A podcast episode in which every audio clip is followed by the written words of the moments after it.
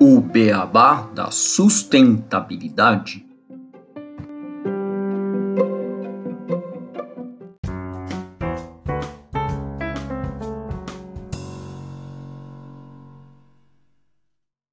Bem-vindos ao podcast O Beabá da Sustentabilidade. Este é o episódio 40, Práticas Sustentáveis nas Corporações. Eu sou Gustavo Soares e junto com o Renato Gatti, hoje temos o prazer de receber o José Martinho, que é CEO da Reis Office, para discutir este tema com a gente. Tudo bem, Renato? Tudo bem, José? Olá, Gustavo, tudo bom com você? Olá, José. Bem-vindo ao nosso podcast. Tudo ótimo. É um prazer estar aqui com vocês. Boa. Bom, e para introduzir esse tema, nós trouxemos hoje uma notícia que foi publicada na Exame Invest no dia 30 de julho deste ano, que fala sobre cultura empresarial, o que é e por que é tão importante, que é o título da notícia. Essa notícia ela traz que o alinhamento de valores entre empresas e funcionários ele é essencial para aumentar o sucesso dos negócios. E a cultura organizacional ela pode ser definida como um conjunto de valores, regras e princípios que regem uma companhia.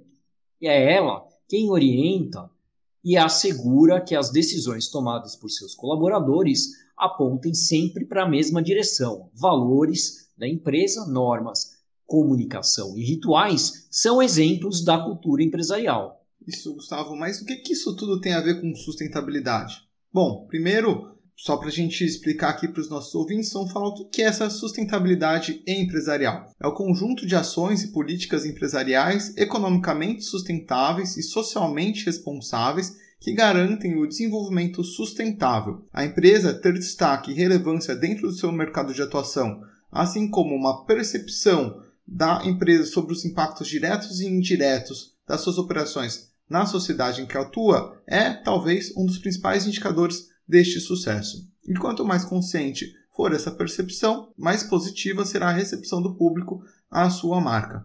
Cada dia mais vemos grandes corporações fazendo compromissos socioambientais e traçando grandes metas para atingi-los. Isso tudo é muito importante, mas muitas vezes fazer um bom trabalho dentro de casa é mais importante do que antes começar com metas super agressivas e difíceis de serem atingidas. E trabalhar nessa cultura empresarial com um viés sustentável pode ser um grande passo para atingimento das metas. Em geral, a sustentabilidade cultural corporativa é classificada como uma abordagem interdisciplinar. Esse requisito é voltado para destacar a importância das atividades atreladas à cultura dentro das empresas, aumentando o significado da cultura. Nesse sentido, o melhor caminho para implantar essa percepção em toda a equipe é adotando medidas capazes de transformar a rotina dos colaboradores, ressaltando boas práticas de inovação e sustentabilidade.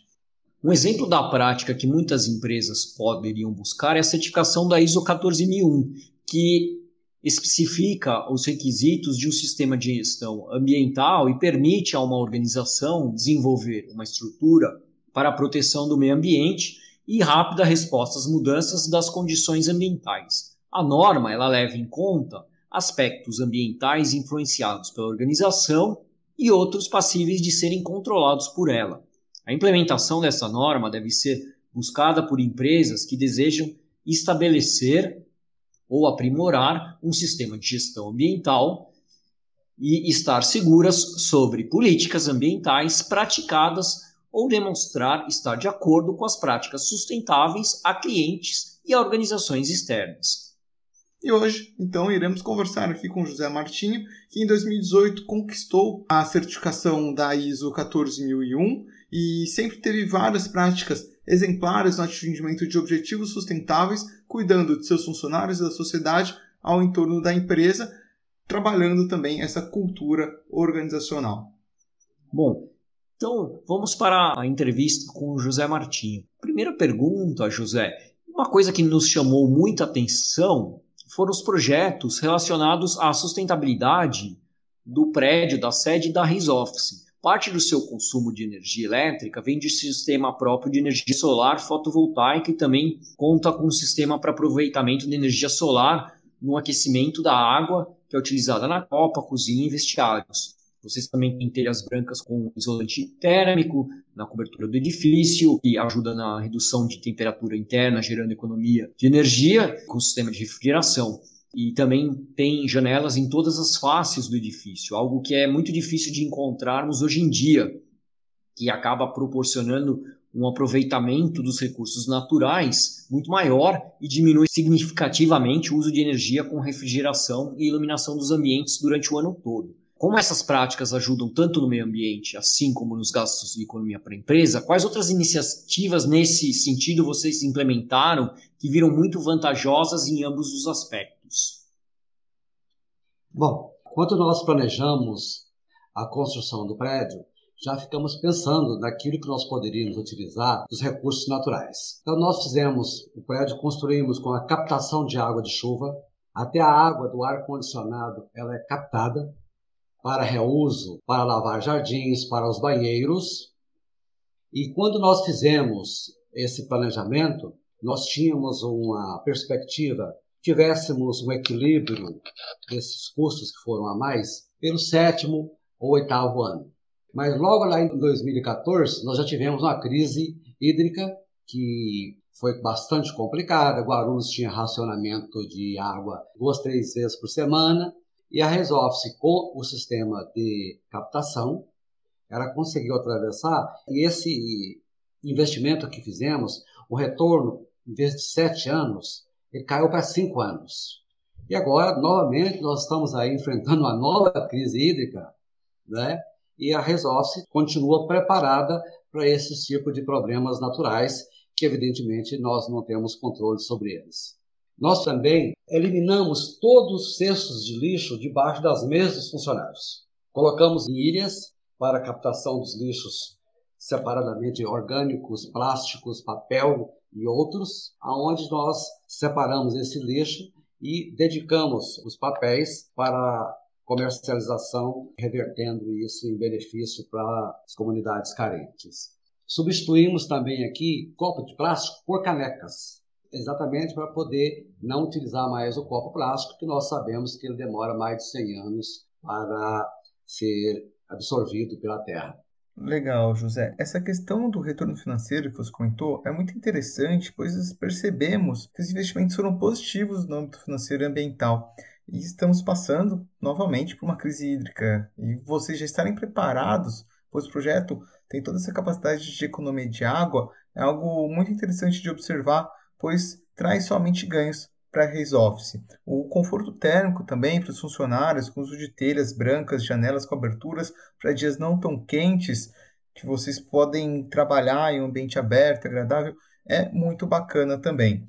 Outra coisa que a gente achou muito interessante que você trouxe sobre os resíduos, principalmente, é o trabalho com o papel, que você citou que todo o valor arrecadado pelo trabalho dos colaboradores com a separação e venda para a reciclagem desses itens é dobrado pela empresa e revertido em doações de cestas básicas para comunidades carentes. Como que é esse trabalho de engajamento dos colaboradores e quais vantagens vocês enxergam para o ambiente de trabalho e para a comunidade como um todo? Bom, uh, primeiro com relação à separação de lixo, à economia de água, porque os nossos banheiros também são dotados com aquelas torneiras econômicas, né, que ela fecha com o tempo de utilização. Isso também reduziu bastante o, o consumo de água. Ah, os funcionários também começam a ter uma cultura diferente sobre o meio ambiente. Então você começa a disseminar dos funcionários para a casa dele que ele deve separar o lixo, que ele deve economizar água, ou seja, o plástico para ele também passa a ser um problema na casa dele, porque na Resolve ele já sentiu que é assim. Todos os papéis, papelão, papelões de embalagem, tudo isso nós mandamos para recicladoras, evidentemente, como foi dito por você, nós arrecadamos esses valores e dobramos o valor para reverter em cestas básicas para as comunidades carentes aqui da nossa região, fica perto da Resolve. Nós também colocamos o telhado com as placas fotovoltaicas, onde nós temos 250 placas instaladas, que hoje gera em torno de mais ou menos quase 50% do nosso consumo de energia durante o mês. Esse mês, por exemplo, o valor que gerou de energia foi em torno de R$ 6.600. Isso porque nós ainda não estamos no verão, porque no verão a geração é maior ainda.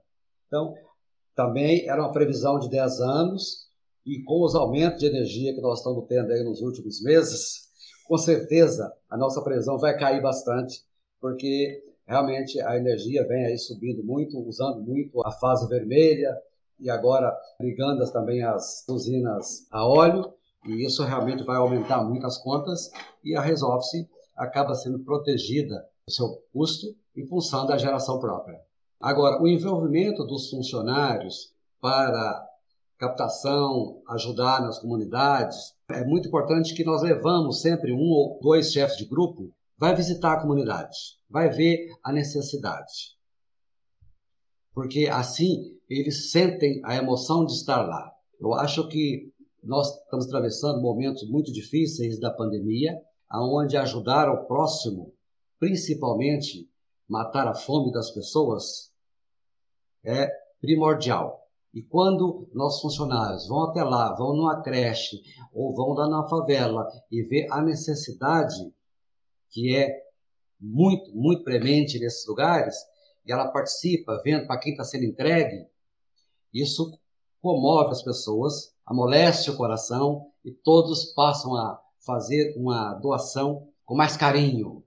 Nós também temos um programinha aqui interno que o funcionário concordar, ah, descontar 10 reais da conta dele para ajudar nessa campanha de ajudar as comunidades, a Resolve também dobra o valor. Ou seja, se nós arrecadarmos 3 mil reais, digamos, de um departamento, a Resolve põe mais 3 e reverte isto em cestas básicas ou algum outro tipo de ajuda que a comunidade carente está precisando.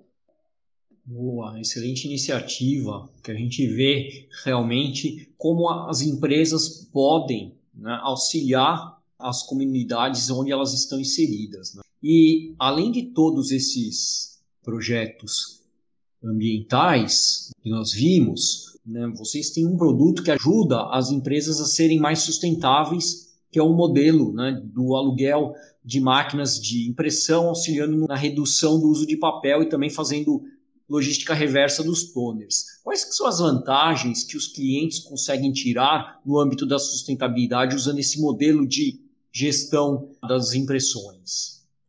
A alocação dos equipamentos, primeiro as empresas elas deixam de preocupar com impressão e vai focar no negócio dela. Ah, nós temos expertise nesse ramo, onde nós temos uma grande equipe de técnicos treinadas, utilizamos equipamentos de produção ou seja, os nossos equipamentos, os toners, não é o toner que dura duas mil páginas. As máquinas que vendem nos magazines, etc., são toners que duram mil páginas, duas mil páginas, e aí você já tem um lixo enorme para jogar fora. Os toners que nós utilizamos, normalmente, é de 10, 15, 20 mil páginas, portanto, ele gera muito menos o lixo eletrônico, assim também como o cilindro dessas máquinas vendidas em magazine. Havia o cilindro dura 5 mil páginas, 10 mil páginas. Os nossos cilindros normalmente são 50, 100, 200 até 500 mil páginas. Ou seja, a geração de lixo já é muito menor. E quando nós fazemos o recolhimento desse material junto aos nossos clientes, esse material é enviado para os fabricantes, os fabricantes enviam para o lixo que é certificado pela CETESB. Esse material todo é separado, separa o metal, separa o plástico. Basicamente, não se perde nada desse material, apenas o resto de pó mesmo que vem. Ou seja, é um reaproveitamento praticamente de quase 100%. E para o nosso cliente, que não precisa mais se preocupar em comprar toner, comprar suprimento, ter estoque disso, ter estoque daquilo. Ah, quebra uma máquina, onde eu vou arrumar um técnico? Aí vai um técnico, aí tem que fazer orçamento. Ou seja, todas essas preocupações o nosso cliente deixa de ter. Então nós fazemos um levantamento no cliente, ver quanto ele está gastando e aí a proposta nossa sempre ela tem que melhorar o ambiente do cliente, melhorar a produtividade do cliente e, evidentemente, reduzir custo e cuidar do meio ambiente com o cuidado que nós temos com tudo aquilo que é utilizado nesses equipamentos de impressão. A gente vê então que além das práticas ambientais e sociais que vocês já possuem, vocês também auxiliam os clientes a terem essas práticas e isso é muito importante, porque como uma empresa vocês acabam até fazendo com que o cliente preze pelo trabalho que eles têm que fazer e a parte ali ambiental, de certa forma, na questão das impressões, vocês já estão resolvendo. E alinhado a todas essas ações, eu vi aqui no site de vocês que vocês possuem uma política bem forte de SGI, né? política do Sistema de Gestão Integrado, que preza a qualidade, meio ambiente e compliance, que se a gente buscar aqui no que está na moda é muito similar ao famoso ESG, que a gente está escutando bastante hoje em dia aí, né? E eu queria saber como que é esse processo e de onde que surgiu todas essas iniciativas da Raise Office. Foi uma coisa que você sempre teve essa preocupação ambiental? Como que foi esse processo para pensar em todas essas políticas que vocês têm hoje internamente? Bom, eu sou do interior, lá de Minas Gerais, morei no interior, vim para São Paulo, tinha 19 anos, e conheço bem o que é o meio ambiente, o que é uma floresta, é bem do meu conhecimento. A gestão integrada, nós começamos isso faz muito tempo, a que nós possamos cuidar de tudo e organizar. Porque percebemos que sem a organização, sem essa integração, você tem custos adicionais, você tem dependência de funcionários, você tem aquele funcionário que gosta de sentar na informação. E quando você faz uma gestão integrada com tudo, você tem processos, e esses processos são todos rastreáveis. Todo o processo de cada departamento ele é escrito, tem um manual de como aquilo funciona. Ou seja, se falta um funcionário, o outro vai tocar o serviço da mesma forma, porque existe um procedimento padrão. Com o procedimento padrão, você ganha produtividade, você ganha velocidade. E uma coisa que a gente sempre pregou dentro da empresa é que aqui dentro não se pode dizer senão a verdade. Se uma mercadoria vai atrasar para um cliente, nós temos que avisá-lo que vai atrasar para um cliente. Nós não podemos trabalhar num ambiente onde haja omissões ou falhas para atendimento de um cliente. Então, tudo é na maior clareza possível, todas as informações são claras para todo mundo de como tudo funciona.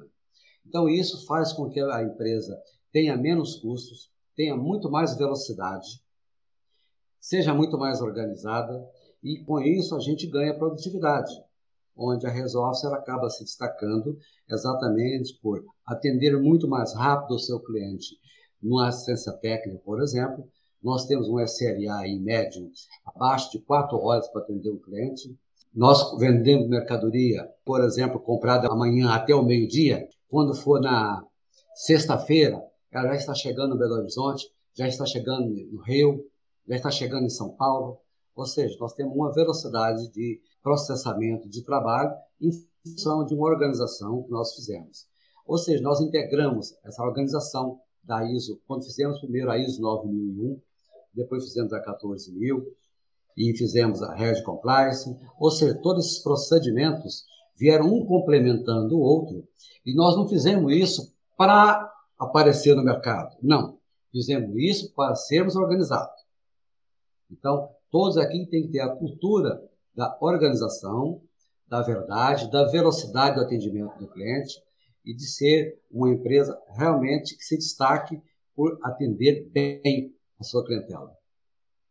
E a gente então pega o que a gente falou no começo desse episódio sobre cultura empresarial. A gente vê que vocês têm uma cultura bem interessante, José, e como que isso pode ser aplicado nas questões ambientais também, com os exemplos que vocês dão para os funcionários, desde a construção do prédio, a busca de ISOs e a qualidade que vocês prezam, isso você faz com que o funcionário ele leve, igual você mesmo comentou, né, para casa a preocupação e também nas questões sociais muito interessante o trabalho da Reis Office. É, acho que assim, é uma coisa que a gente, eu e Gustavo, a gente conversou bastante.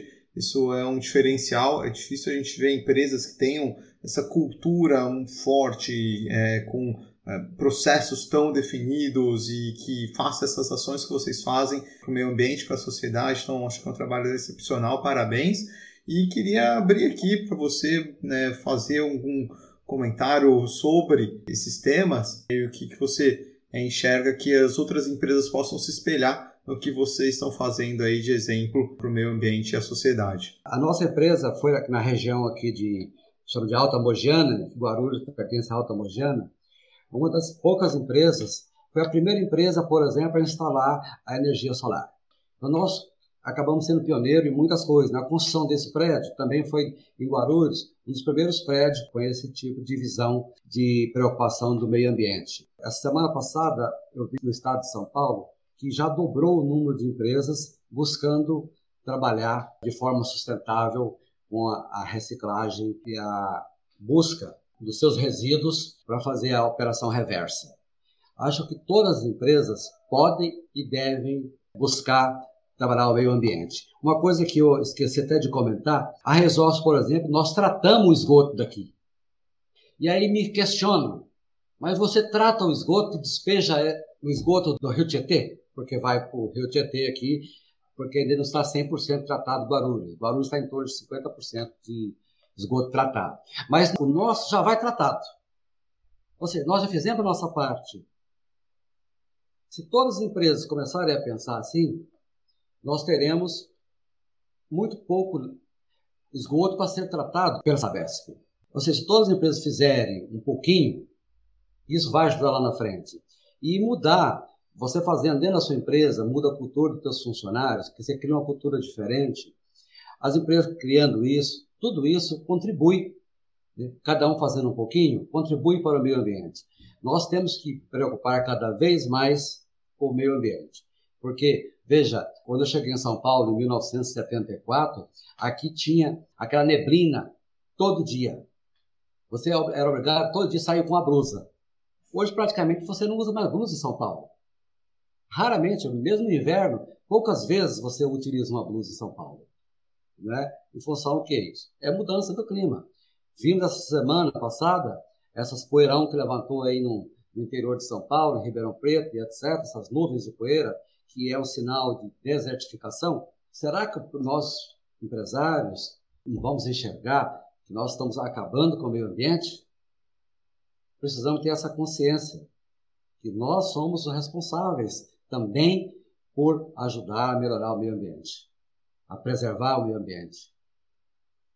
Eu concordo 100%, porque é o que a gente sempre fala aqui no podcast. O meio ambiente é de todos e todos nós precisamos trabalhar para essa proteção. Não é algo que a gente vai terceirizar para o governo apenas ou para alguma entidade apenas para fazer. Todo mundo precisa colocar o seu trabalho também nessa preservação, nesse trabalho de manutenção do meio ambiente, de todos os recursos que a natureza nos dá. Isso, com certeza, Gustavo. Bom, então, José, queria agradecer a sua participação aqui no nosso episódio. Acho uma conversa bem interessante. A gente vê o exemplo de vocês, essa mensagem que você passou no final, achei sensacional, concordo com você também.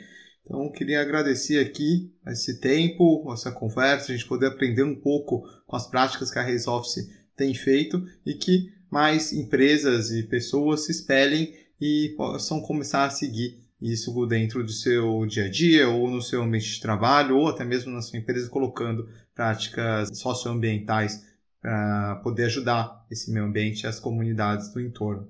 Então, muito obrigado e Gustavo, vamos às nossas curiosidades. Vamos sim, e é uma curiosidade bem relacionada ao que a gente conversou hoje.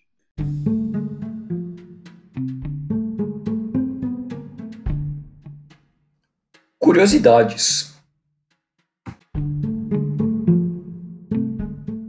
Para que as práticas de sustentabilidade das empresas e corporações sejam conhecidas pela sociedade, além de falarem com o beabá da sustentabilidade, essas empresas devem publicar relatórios de sustentabilidade corporativa anualmente.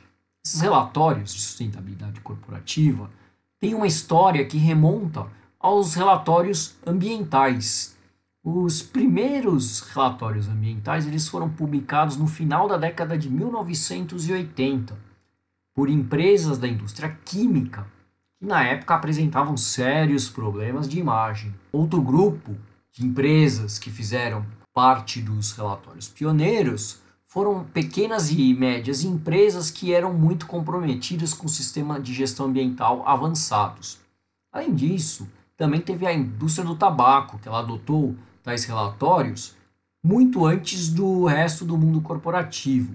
Foi uma tentativa de atrair novos investidores no momento em que o investimento ético já estava se tornando cada vez mais popular. Relatórios não financeiros, como relatórios de sustentabilidade ESG, são uma tendência bastante recente desse século, não se expandiu nesses últimos 20 anos. Muitas empresas agora elas produzem esse relatório de forma anual, né, um chamado relatório anual de sustentabilidade, e existem inúmeras classificações e padrões para o relatório anual de sustentabilidade. Existem vários motivos pelos quais essas empresas optam por produzir esses relatórios, mas em sua essência, eles pretendem ser, como a gente falou, como eu falei no início, a forma de levar a transparência e a responsabilidade e demonstrar o que a empresa está fazendo. Frequentemente, eles também pretendem melhorar os processos internos, como foi bem dito pelo José, e envolver as partes interessadas e persuadir os investidores. É isso. Então, os relatórios de sustentabilidade estão conosco já há mais ou menos 20 anos, existindo vários padrões e principalmente o padrão GRI, o mais aceito. E com isso, fechamos esta curiosidade sobre os relatórios de sustentabilidade. Bom, muito bacana, Gustavo, curiosidade. E José, obrigado aí mais uma vez pela participação e obrigado a todos os nossos ouvintes. Até o próximo, o Beabá da Sustentabilidade. A gente agradece a oportunidade, sempre que precisar, conte conosco. Obrigado, José, obrigado, Renato, e o nosso obrigado de sempre ao ouvinte. Até o próximo episódio.